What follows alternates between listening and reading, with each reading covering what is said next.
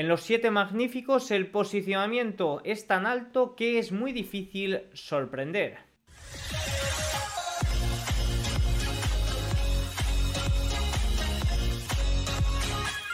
Muy buenas a todos y bienvenidos un día más al canal. Hoy es martes 30 de enero de 2024 y en este momento son las 21.28 hora española, 15.28 horario ET. El día de hoy ha estado cargado de, datos macro, especialmente en Europa. También algún dato importante como las ofertas de, de empleo JOLS que vamos a analizar el detalle en Estados Unidos. Pero sin duda estaba marcado por los resultados de Microsoft, Alphabet y AMD que conoceremos al final de este vídeo y también veremos sus reacciones al mercado y demás. Evidentemente, recordemos que para los siete magníficos las estimaciones, las previsiones por parte de los analistas no es que no se hayan rebajado, al igual que el resto de compañías, sino que incluso han incrementado. Por tanto, la exigencia en los resultados es máxima. Dicho esto, vamos a empezar revisando datos de inflación y de Producto Interior Bruto de la eurozona, que ha habido sorpresa y el cuarto trimestre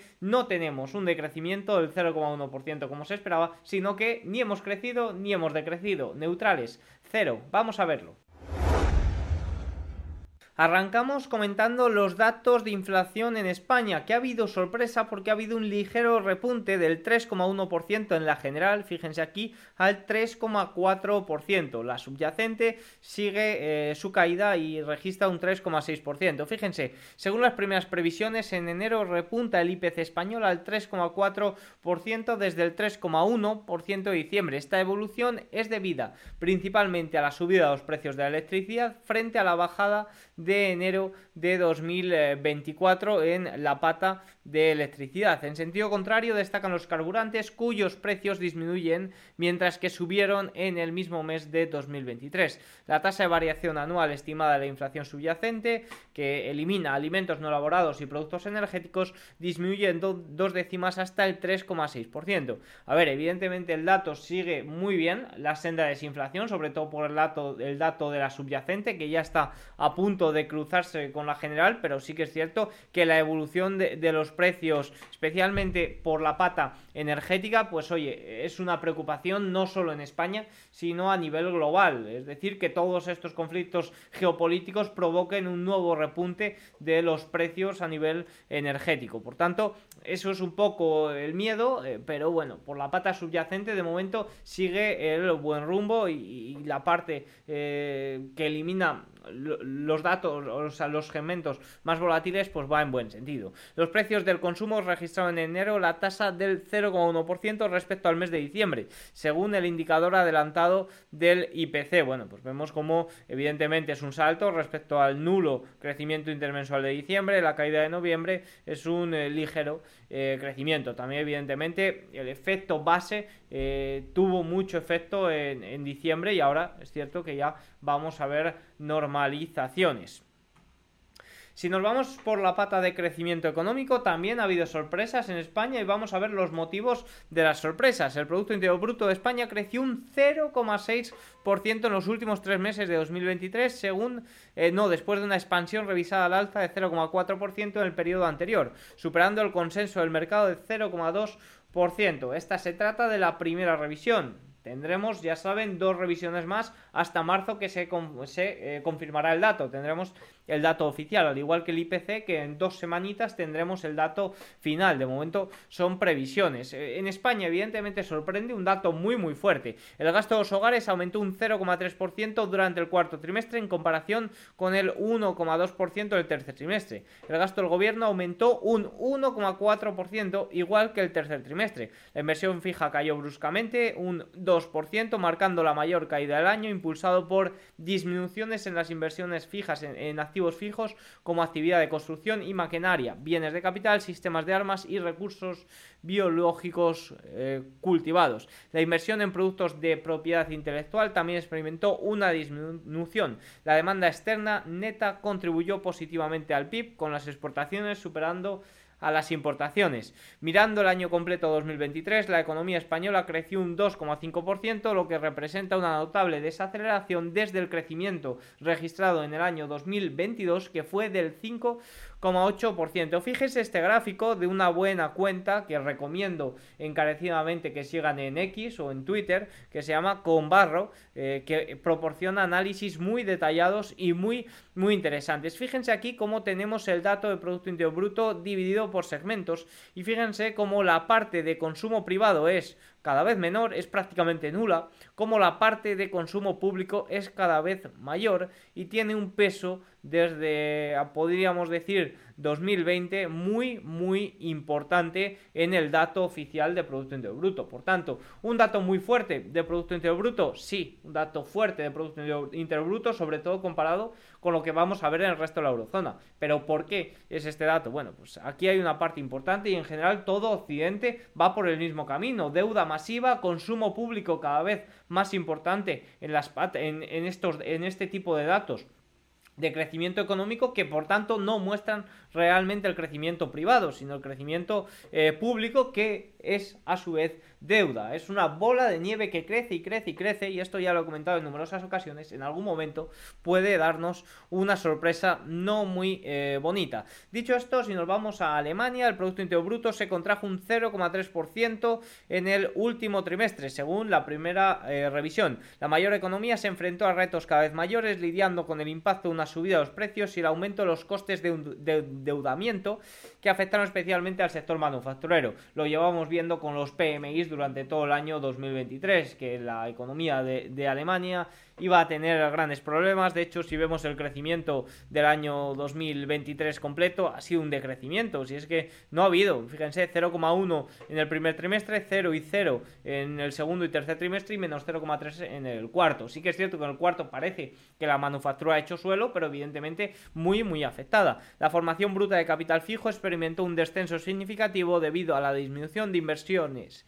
en construcción y maquinaria de equipo. En términos interanuales, la economía se contrajo un 0,2% en el cuarto trimestre, entrando en recesión eh, técnica por primera vez desde 2020-21. Recesión técnica a nivel interanual. Bueno, al final, dos trimestres consecutivos de decrecimiento interanual. La verdad que la economía alemana es un poco la oveja negra de eh, todos los países de la eurozona. La economía de la eurozona, por tanto, si hemos tenido todos los productos interior bruto de casi todos los países, vemos como la economía de la eurozona se estancó en los últimos tres meses del año. Se esperaba un dato de menos 0,1%, pero se ha conocido una sorpresa positiva porque se ha conocido un dato neutral, un dato de cero en el tercer trimestre. Recuerdo que debe ser revisado los próximos meses. La primera revisión muestra que podría haber evitado una recesión gracias a un crecimiento mejor de lo previsto en España e Italia 0,6 y 0,2%, mientras que la economía francesa se estancó y la alemana, como hemos visto, crece, eh, o se contrajo un 0,3%. También otros países vemos como Portugal creció un 0,8%, Bélgica 0,4%, Letonia 0,4%, Austria 0,2%, Irlanda menos 0,7% y Lituania menos 0,3%. Fíjense que tenemos aquí un poco los eh, generales, Alemania, ovejita negra, Francia, nulo, eh, la eurozona, Austria, fíjense que se recupera de una caída del menos 0,5% del tercer trimestre, Portugal, más de lo mismo, España, Bélgica, Italia, que más o menos mantienen la senda del tercer trimestre. Bueno, pues en general Alemania, así como parte importante, es la que está lastrando mucho a la economía de la eurozona. Una economía en Occidente que ya vemos como cada vez tiene mayor peso el consumo público y todo tiende a que va a ir a más, a que va a ir en esa dirección, por lo menos a que no se va a reducir el consumo público y eh, el tamaño de las deudas en Occidente cada vez va a ser mayor y en algún momento esto será un problema. De hecho, estoy considerando ya si, si es útil seguir el crecimiento económico con esta medida, con el Producto Interior Bruto. Evidentemente, sabemos que no es útil revisarlo eh, para el presente, pero es que quizás ya no sea útil ni siquiera eh, conocerlo a posteriori, viendo lo targiversado que está por parte del consumo público. Dicho esto, vamos al dato más importante de Estados Unidos que ha sido esas ofertas de empleo JOLTS estadounidenses. Los últimos dos datos de los últimos dos meses salieron muy inferiores a lo esperado y eso produjo movimientos positivos en los mercados. Hoy no ha sido el caso, pero tampoco ha, provocado grandes movimientos en la renta variable. Sí que es cierto que en la renta fija ha habido algún movimiento. Ha aumentado ligeramente el número de ofertas de empleo en diciembre con respecto al mes anterior y se situó en 9 0,26 eh, millones, el más alto en tres meses y por encima del consenso de mercado de 8,75 millones. Durante el mes las ofertas aumentaron en servicios profesionales y empresariales, pero disminuyeron en el comercio mayorista. Vamos a ver este dato con más detalle, vamos a ver realmente al detalle, porque ya saben que los datos de empleo nos lanzan un titular, pero si no miramos un poquito más en detalle, no vemos realmente cómo está la situación. Actualmente hay 1,4 ofertas de trabajo por cada trabajador desempleado, prácticamente sin cambios desde noviembre, pero fíjense cómo se mantiene por encima de la media o de los niveles prepandémicos. En diciembre, 3,4 millones de trabajadores renunciaron voluntariamente a sus empleos, lo que es menos que antes de la pandemia. Ojito porque estos datos son muy importantes, el número de renuncias. ¿Por qué? Tú cuando renuncias a un empleo, cuando tienes perspectivas de que vas a encontrar otro igual o mejor en el cortísimo plazo. ¿Qué ocurre? Que si las renuncias no ocurren es porque no hay eh, perspectivas de que el empleado vaya a encontrar eh, ese trabajo igual o mejor en el cortísimo plazo. Por tanto, este dato es muy importante. Para el año completo hubo 44,5 millones de renuncias en el año del calendario 2023, lo que representa una disminución con respecto al récord de 50,6 en 2022. Fíjense que todavía se mantiene durante todo el año. Ya hemos visto como diciembre, el dato de diciembre ya está por debajo de lo previo a la pandemia, pero el año total del año 2023 se mantiene ligeramente por encima. Fíjense como durante el año 2021 y 2022 las renuncias estaban en máximos históricos. ¿Por qué? Porque había tanta oferta de empleo que podías cambiar muy fácilmente y muy rápido, incluso con mejores condiciones. Eso vemos cómo se está revirtiendo. Por tanto, esa, esa parte nos muestra que el empleo quizás no vaya tan bien como estos años tras la pandemia. Según las renuncias, el mercado laboral ahora es más débil que durante el periodo previo a la pandemia. Las ofertas de trabajo indican que el mercado laboral sigue siendo más activo que en ese entonces, aunque ambas medidas muestran que el mercado laboral se está enfriando. Por tanto, nos dice que las ofertas de empleo todavía se mantienen previas a la pandemia, positivo, pero vemos como las renuncias ya el dato de diciembre ha sido por debajo de lo previo a la pandemia, lo que nos indica, ojo, que quizás no hay tanta facilidad para moverse en este mercado laboral. Y ojito a esto, que es muy importante, porque estamos viendo numerosos titulares de desempleo, eh, por, sobre todo por parte de tecnológicas. De hecho, antes de empezar a grabar este vídeo había visto el anuncio de PayPal, había visto también eh, durante el día de hoy UPS, que es la parte eh, que, abre quizás la ventana a la logística, que despedía a 12.000 empleados, aproximadamente un 4% de la fuerza laboral. Evidentemente, UPS tiene muchos empleados. Pero sobre todo estamos viendo en la rama tecnológica cómo se estaban disparando los desempleos o los anuncios de desempleos, porque mucho cuidadito, PayPal no ha anunciado los desempleos, sino que ha dicho que plantea, que plantea despedir a esos. Luego deben de ser registrados. Y bueno, pues fíjense cómo teóricamente, según datos de Trip, eh, y .io de la parte de empleos tecnológicos, pues evidentemente no llegamos a los niveles de, inicios del año 2023 con la crisis bancaria regional ni finales de 2022, pero oye, sí que es el, máximo desde mayo del año 2023. Pero fíjense lo que nos dicen estos gráficos de ofertas de empleo del día de hoy. En general los despidos siguen siendo muy bajos y no están aumentando realmente. Evidentemente aquí hay un corte, el corte este es por, es por la pandemia. ¿Por qué? Pues porque si no nos iríamos a un gráfico eh, grandísimo y no lo veríamos al detalle. Pero vemos como los desempleos no están aumentando. No es nada peligroso, hay mucho ruido.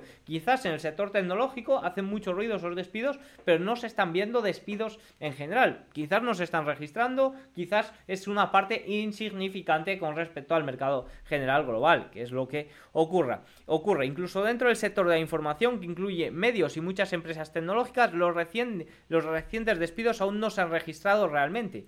Puedes ver un aumento leve a finales de 2022 y principios de 2023, pero luego los, eh, eh, los eh, desempleados disminuyeron, los de, despidos, perdón, disminuyeron. Fíjense como quizás ahí a finales de 2022, inicios de 2023 era superior, pero fíjense como ahora mismo no hay un gran movimiento al alza, pues como hubo, por ejemplo, aquí en 2020, que este gráfico sí que no está cortado y se puede ver más detalladamente cómo aumentó en 2020. Por tanto, estos titulares que de la parte tecnológica evidentemente son muy ruidosos porque son empresas pues muy famosas, muy que están eh, de moda o que están un poco en el ojo de los inversores, pero parece ser que no es nada preocupante. Habrá que ver, evidentemente, habrá que seguir la evolución. Y con respecto a si se registran o no, pues es que no hay una métrica para, no hay una forma de traquearlo. Quizás la forma de traquearlo es con lo que diga la compañía. Es decir, por ejemplo, UPS ha dicho que despedía a 12.000 empleados, creo que he dicho 12.000 antes, 12.000 empleados, aproximadamente un 4% de la fuerza laboral y dice que se va a ahorrar un billón eh, con esos desempleos. Pues habrá que ver en sus cuentas si realmente se está ahorrando ese billón, la, forma más eh, eficaz de, verlo.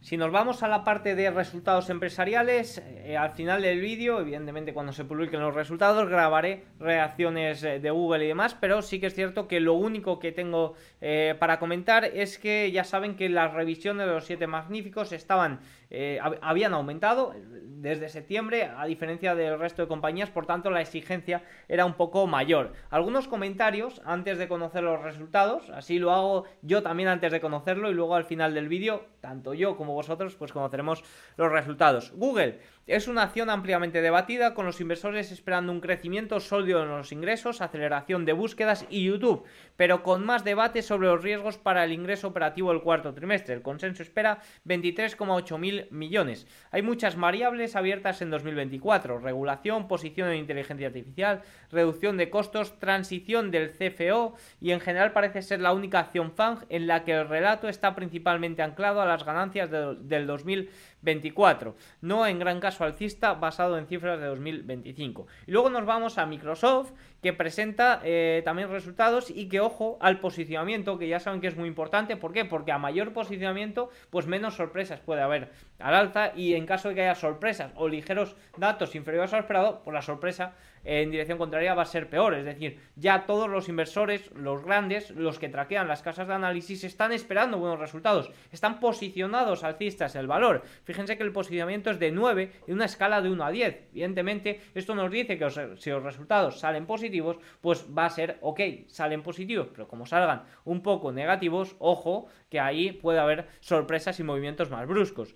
Inversores esperan un buen desempeño en Azure, que es la parte de cloud, en el cuarto trimestre frente a una guía de crecimiento del 26-27% año tras año frente al 28% interanual en el último trimestre. Se presentará atención, se prestará atención a las tendencias de adopción de Office Copilot, la perspectiva de Azure en la segunda mitad del año fiscal y el impulso a las ganancias por acción. Se necesitan previsiones de ganancias por acción positivas para respaldar la acción dada que el múltiplo PER está en máximos de 10 años. Luego veremos eh, qué sale. Dicho esto, vamos a los gráficos más importantes del día. Los precios de la vivienda en las 20 ciudades más grandes de Estados Unidos aumentaron por décimo mes consecutivo en noviembre. Los últimos datos, eh, bueno, un aumento del 0,15% intermensual considerablemente más lento que el 0,5% intermensual esperado y el 0,63% anterior. Se trata eh, del menor aumento intermensual desde enero de 2023. Vemos una clara desaceleración aquí en el crecimiento de los precios. ¿Qué va a ocurrir con el crecimiento de los precios? Pues eh, está impulsado especialmente por la baja oferta, sobre todo la parte de compraventa debido a las altas tasas. Evidentemente las tasas están cayendo y eso pues puede agilizar más el mercado de compraventa y puede que los precios sientan cierto alivio. Ya estaban sufriendo cierto alivio, eh, por ejemplo, en la parte del alquiler debido a un aumento de inventario, pues evidentemente también con el aumento de las compraventas, con el aumento de, de los inversores que, o de los propietarios que quieran poner a la venta sus viviendas, ya que pueden optar a otro tipo de hipotecas y pueden usar, pues si son inversores, ese capital para otra vivienda, para otra hipoteca y otra vivienda más apetecible y a la que pueda sacar rentabilidad. Y si es propietario y quiere cambiar de vivienda, pues evidentemente va a poner la venta a, la venta su vivienda en un momento en el que pueda optar a una hipoteca más barata de la que la podía optar hace unos meses que estaban eh, las tasas estaban por encima del 7%. Eh, Como muestra Vileyo en este gráfico, los precios de la vivienda de Estados Unidos alcanzaron otro máximo histórico, el dato, el índice, a la vez que la asequibilidad pues todavía sigue cerca de mínimos históricos. Evidentemente esto va a tener que remontar eh, en los próximos meses debido a la caída de eh, las tasas. Pero bueno, el índice ya hemos visto crecimientos menores intermensuales, hemos visto también como interanualmente pues está en este momento también subiendo, pero sí que es cierto que el índice pues está en máximos históricos. Al final el índice es el acumulado, máximos históricos, sí que es cierto que desacelerando. Según S&P Global, las quiebras de sociedades de, de, Venture en Estados Unidos alcanzaron un máximo histórico en 2023, pasando de 38 en 2022 a 104. Las ventas de vehículos enchufables en Estados Unidos aumentaron un 29% anual en el cuarto trimestre del año, en el contexto de un aumento mucho más moderado de las ventas totales de automóviles del 8%. Tesla ocupó el octavo lugar en la lista y la encabezó Toyota. La confianza del consumidor estadounidense volvió a dispararse en enero, según The Conference Board, con el titular subiendo 108, revisado a la baja, a 114,8 por encima de los 114,5 previstos. Esto fue impulsado por un enorme aumento en la situación actual, mayor optimismo debido a la situación actual. Se trata del índice de situación actual más alto desde el inicio, ojo, de los confinamientos por COVID. Esto es importante, un fuerte repunte en el último mes y en general todos los datos de al consumidor están rebotando de una forma muy positiva. Parece que el soft landing se puede lograr. Un soft landing entre muchísimas eh, comillas, ya saben cómo se ha logrado este soft landing y al final es algo que se va a lograr de una forma o de otra, estímulos por cualquier lado, pero se va a lograr. El porcentaje de pequeñas empresas que nombra los tipos y la financiación como su mayor problema ha subido a su nivel más alto en más de una década. Evidentemente, esto es algo normal, por algo las previsiones de todos los analistas, exceptuando los siete magníficos, están tan tan bajas, las pequeñas compañías, especialmente las que requieren financiación constante, tienen grandes problemas. Y si no, mírense el Russell 2000 a más de un 20% de máximos, que hablamos de, de máximos históricos, pero evidentemente hablamos en el S&P 500 ponderado por capitalización donde las grandes compañías, ya no solo los siete magníficos, sino las grandes compañías tienen mucho mayor peso. Evidentemente, si abrimos el abanico de compañías vemos mayores dificultades, como es normal, evidentemente. No, no, no estoy criticando ni mucho menos eso, es totalmente normal y es totalmente entendible. Dicho esto, vamos con el cierre de sesión. En Europa el Eurostock 600 cerró prácticamente plano, 0,16. El Eurostock 50 ligeramente al alza, el futuro, por lo tanto influido también por Wall Street, 0,29%. DAX alemán 0,18, CAC francés 0,48 arriba, IBEX 35 impulsado, ya comentaba estas últimas sesiones que estaba lastrado por la banca, pues hoy ha sido impulsado por el mismo motivo. Ha presentado resultados BVA, subía más de un 5% y evidentemente eso ha alegrado a la banca y el IBEX sube por encima de los 10.000 puntos de nuevo, sube un 1,51. Eso sí, a nivel técnico, ojito que la media de 50 todavía no la ha superado. Reino Unido 0,31% arriba, Italia 1,3% arriba, Suiza menos 0,09, Países Bajos menos 0,18. Si nos vamos a los rendimientos alemanes a 10 años, repuntan 1,61%. Ojito, porque el tema del repunte de la inflación en España, el tema de que el Producto Interior Bruto de la eurozona haya salido ligeramente superior a lo esperado, pues pueden ser datos calientes para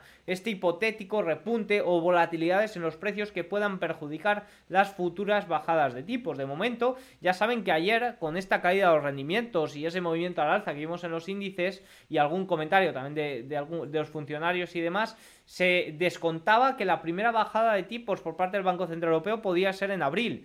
Evidentemente, cuando algo se descuenta mucho, si hay datos que salen en dirección contraria, como puede ser, pues evidentemente estos datos de repunte de inflación en España, tendremos más datos de inflación en la eurozona, también en Alemania durante esta semana, veremos a ver cómo van saliendo, porque ya vimos repuntes, por ejemplo, en Alemania eh, el mes pasado, evidentemente debido al efecto base, pero si tienen continuidad, porque ya se tienen que normalizar en un nivel quizás superior a lo que se estaba esperando, pues se puede haber movimientos en los rendimientos al alza que pueden afectar también o que pueden lastrar a los principales índices europeos. Dicho esto, si nos vamos a Asia, pues empezamos ya que estamos aquí arriba por los rendimientos japoneses que se mantienen por encima del 0,7%, pero eh, ligeramente a la baja en el día de ayer. Y vemos como el Nikkei japonés, eh, ya que ha empezado por los rendimientos, corrige un 0,99%. No, este es el Nifty indio, perdón. Nikkei japonés ligeramente a la alza 0,11%.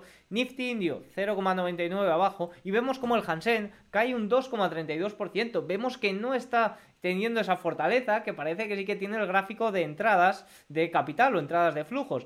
Eh, ya saben, lo vengo diciendo desde el domingo, entradas de flujos es muy positivo, pero también hace falta ver eh, fortaleza, ver eh, una estructura positiva en el gráfico y no simplemente guiarse por esas compras de flujos. En enero de 2023 las entradas de flujos fueron masivas, en julio-agosto también fueron masivas y se quedó, pues fíjense, en simplemente movimientos, en simplemente rebotes al alza. Aquí estamos en enero, aquí estamos en julio-agosto y aquí estamos en enero de nuevo de 2024. Estímulos por parte de China, sí, el Banco Central de China tiene su balance en máximos de 10 años, ok, pero de momento no vemos estructuras positivas en los gráficos. Eso es algo que deberíamos de esperar y que desde mi punto de vista es lo que espero para tratar de sumarme a la tendencia. No voy a tratar de adivinar el momento de suelo, no me interesa, la verdad. Dicho esto, si nos vamos a Wall Street, a falta de 7 minutos para el cierre de sesión, vemos al Dow Jones subir un 0,35%, liderando a los índices y vemos evidentemente el sector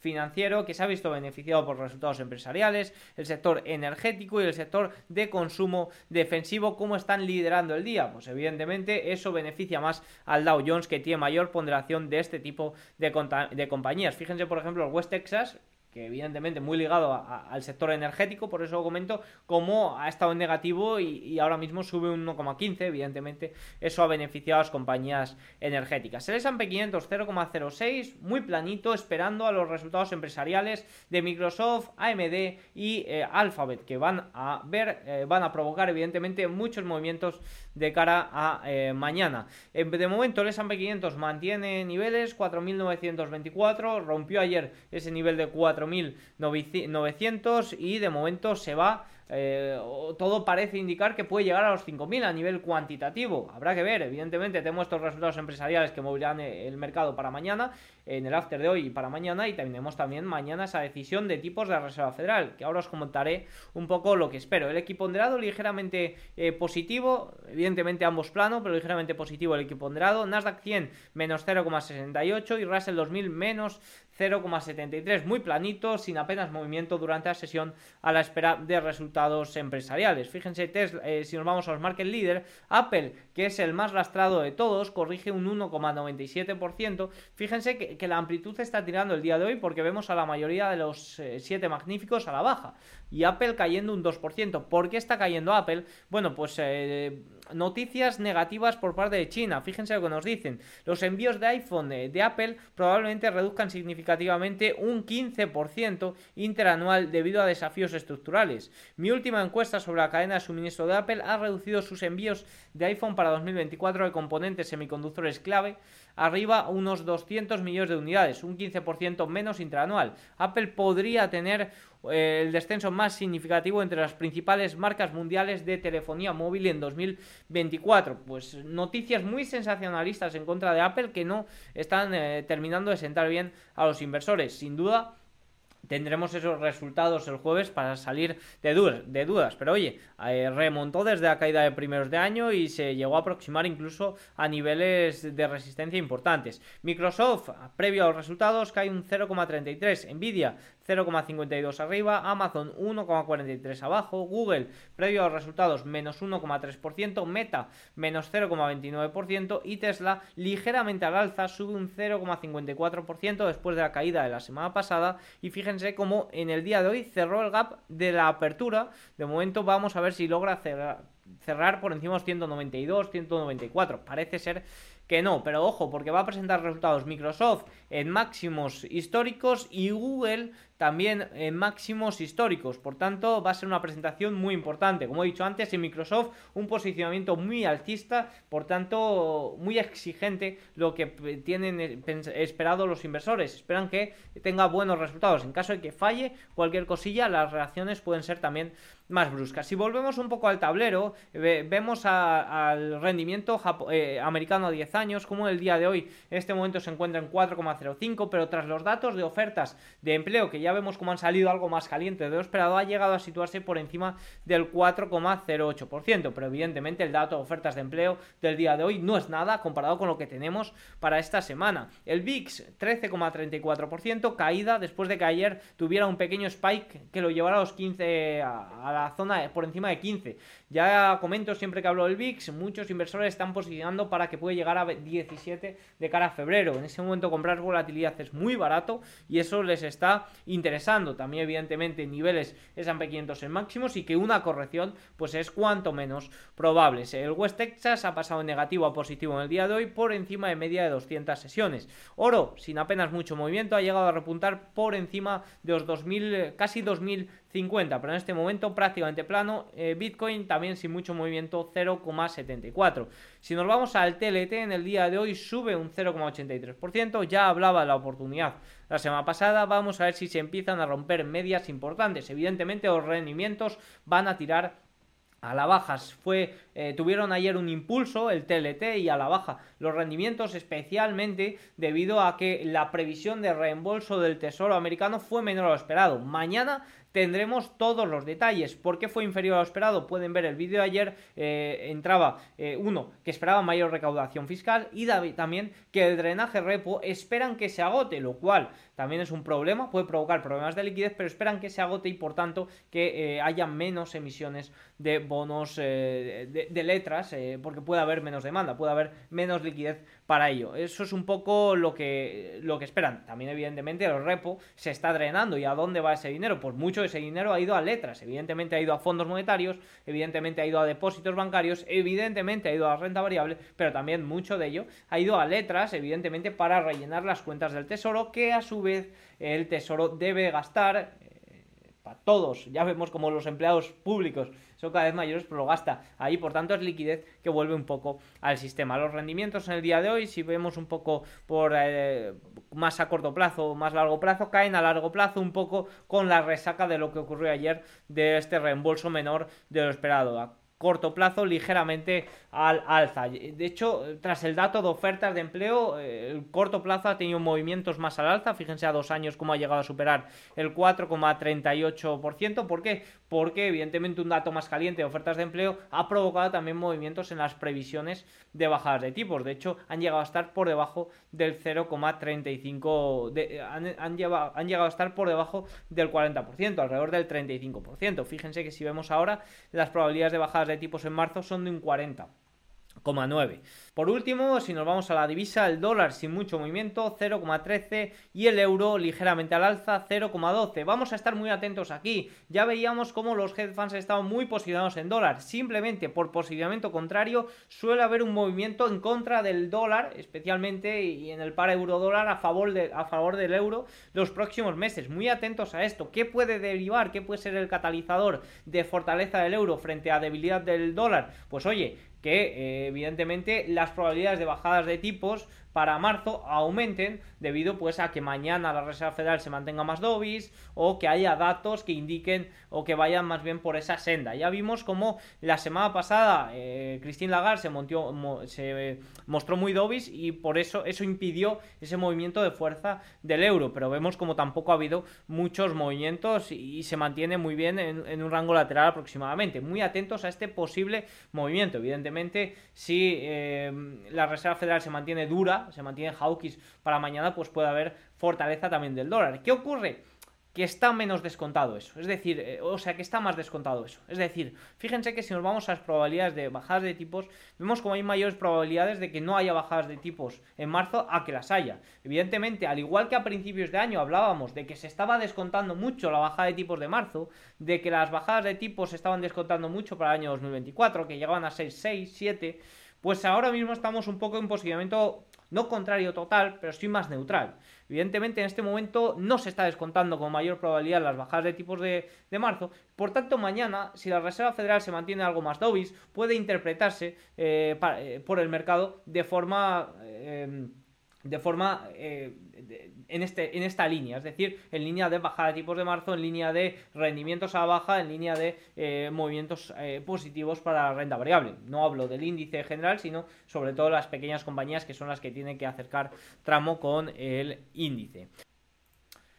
Ya tras el cierre de sesión vamos a repasar los resultados empresariales de Alphabet, Microsoft y AMD. Especialmente el último en las ramas semiconductores no han gustado, las estimaciones han fallado y estaba cayendo más de un 8% en el mercado. Vamos a empezar repasando los resultados de Google. Aumentaron un 13,5% en el último año hasta alcanzar un nuevo máximo trimestral de 86.310 millones de dólares. Los ingresos aumentaron un 52% interanual hasta alcanzar el récord de 20.690 millones de dólares. Los márgenes de beneficios subieron un 27% desde el 24% de hace un año. Aquí vemos el gráfico de crecimientos interanuales que nos muestra Charlie Si vamos a ver un poco más en detalle cómo han sido los segmentos, la realidad es que ha superado prácticamente en todo las estimaciones, excepto en la parte de Google. Fíjense, ingresos por eh, publicidad de los que es muy dependiente, porque fíjense que los ingresos totales han sido 86.310 millones y la parte de publicidad eh, son 65.000. 65,52 mil millones, cuando se esperaba 65,8. Publicidad de YouTube 9,20, cuando se esperaba 9,16. Bien, servicios 76,31, cuando se esperaba 75,97. Esto engloba un poco toda la parte de Google. Google Cloud también importante, 9,19, cuando se esperaba 8,95. La parte de cloud se le está dando mucha importancia últimamente. Otras apuestas, eh, prácticamente nada operativos totales 23,7 millones, ya hemos comentado. Servicios de Google operativos 26,73 millones, eh, mil millones.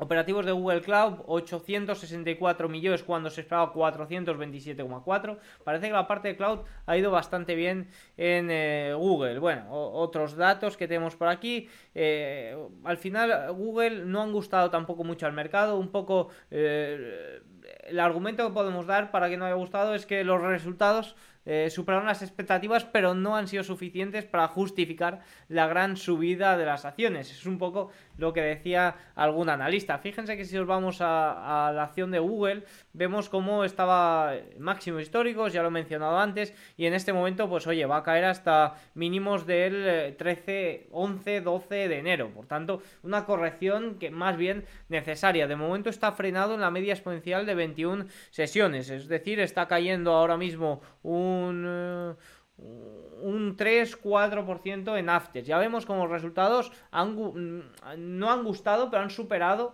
eh, de forma mayoritaria, quitando la parte de ingresos por Google, las estimaciones. ¿Algún comentario por parte del CEO y del CFO? Estamos satisfechos por la continua fortaleza en búsquedas y la creciente contribución de YouTube y Cloud. Sobre todo Cloud es una pata importante. El CFO terminamos 2023 con unos resultados financieros del cuarto trimestre muy sólidos.